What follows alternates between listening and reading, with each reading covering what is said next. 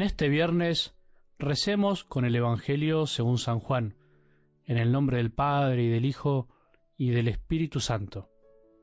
Jesús dijo a sus discípulos, Este es mi mandamiento, ámense los unos a los otros como yo los he amado. No hay amor más grande que dar la vida por los amigos. Ustedes son mis amigos si hacen lo que yo les mando. Yo no los llamo servidores, porque el servidor ignora lo que hace su Señor. Yo los llamo amigos porque les he dado a conocer todo lo que oí de mi Padre. No son ustedes los que me eligieron a mí, sino yo el que los elegí a ustedes, y los destiné para que vayan y den fruto, y ese fruto sea duradero. Así todo lo que pidan al Padre en mi nombre, Él se los concederá. Lo que yo les mando es que se amen los unos a los otros. Palabra del Señor.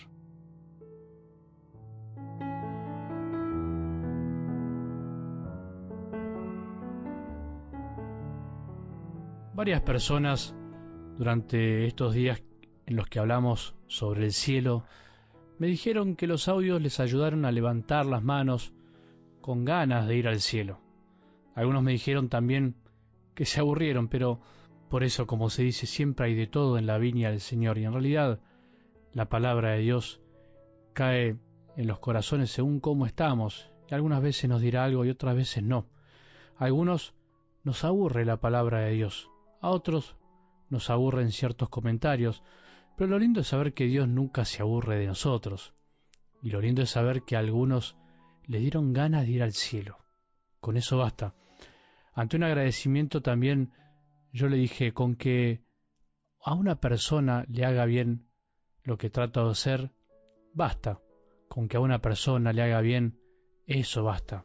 Es lindo ver cómo la palabra de Dios nos enciende el corazón para sentir y hacer cosas que antes no hubiéramos hecho, para comprender y aceptar verdades que a veces tenemos como medio escondidas por el olvido o porque las hemos archivado.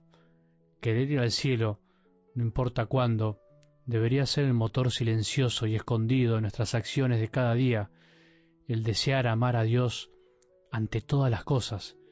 Se va al cielo amando y se llegará allí para amar, en definitiva, para seguir amando.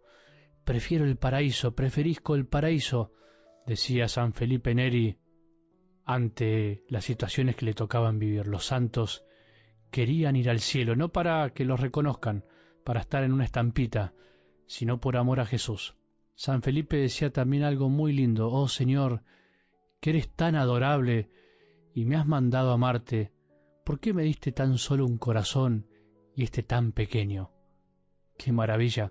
El que ama a Jesús no le alcanza el corazón y el tiempo para amarlo, por eso quiere ir al cielo, para amar hasta el fin, para dar la vida por su amigo, como Él lo hizo por nosotros.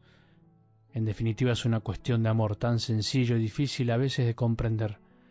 Siempre recuerdo algo que me pasó hace muchos años cuando recién se despertó en mí el llamado a ser sacerdote, cuando todavía me escapaba un poco a la voluntad de Dios. Una vez fui a misa en la semana y escuché este Evangelio. Y como te debe pasar a vos muchas veces salir a misa después de escuchar la palabra de Dios, o por lo menos me pasaba a mí, me recuerdo que me senté entusiasmado a esperar lo que iba a decir el sacerdote en el sermón, según mi pobre comprensión, el Evangelio más importante de nuestra fe. Eso me pasaba en esta época. Hoy, que estoy del otro lado, ya no me pasa tanto, al contrario, pienso que muchos esperan algo grande del sacerdote cuando habla y justamente uno no siempre llega a colmar esas expectativas. Pero bueno, ese es otro tema.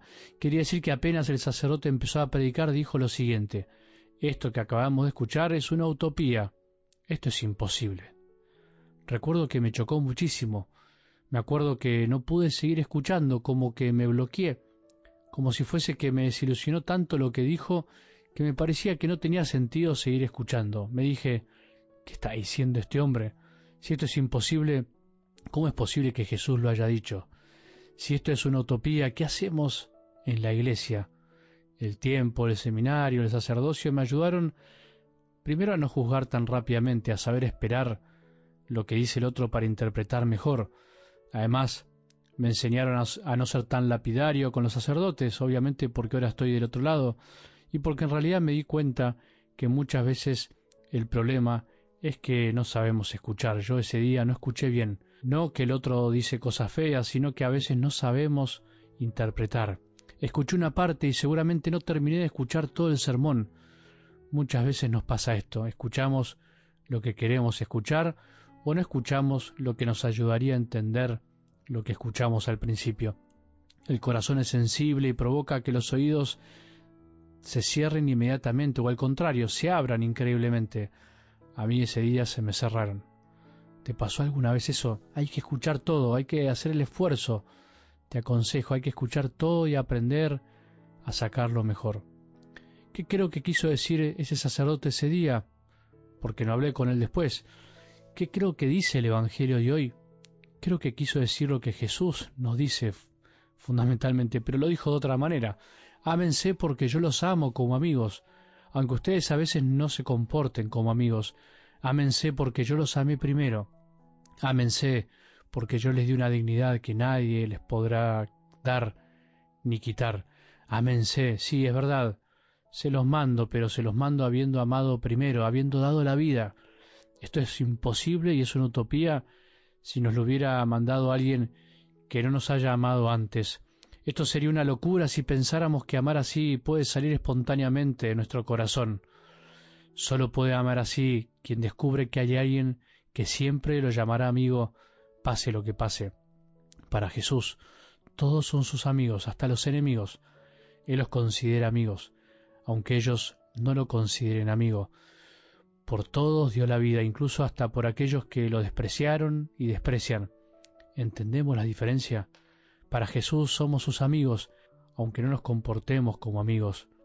Que alguien nos considere enemigo es problema en realidad del otro, debería ser así y no un problema nuestro. El que ama no considera a nadie enemigo, aunque tengan claro quiénes son los que se comportan como enemigos. Para Jesús no hay amor más grande que dar la vida por los amigos, o sea, por todos.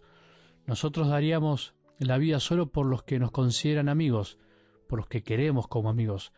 Amar con el amor de Jesús es para empezar no considerar a nadie como enemigo, porque Jesús no tiene enemigos y los amigos de mi amigo son mis amigos, o por lo menos nunca enemigos. ¿Por qué nos empeñamos a veces en hacer bandos, si para Jesús son todos amigos? Terminemos con esta linda oración de San Felipe Nere.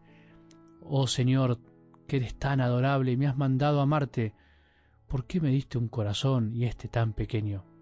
Señor, danos un corazón más grande como el tuyo, un corazón capaz de amar lo que al principio no nos parece amable. Esto es posible, te lo aseguro. No es una utopía, es cristianismo en su versión más pura.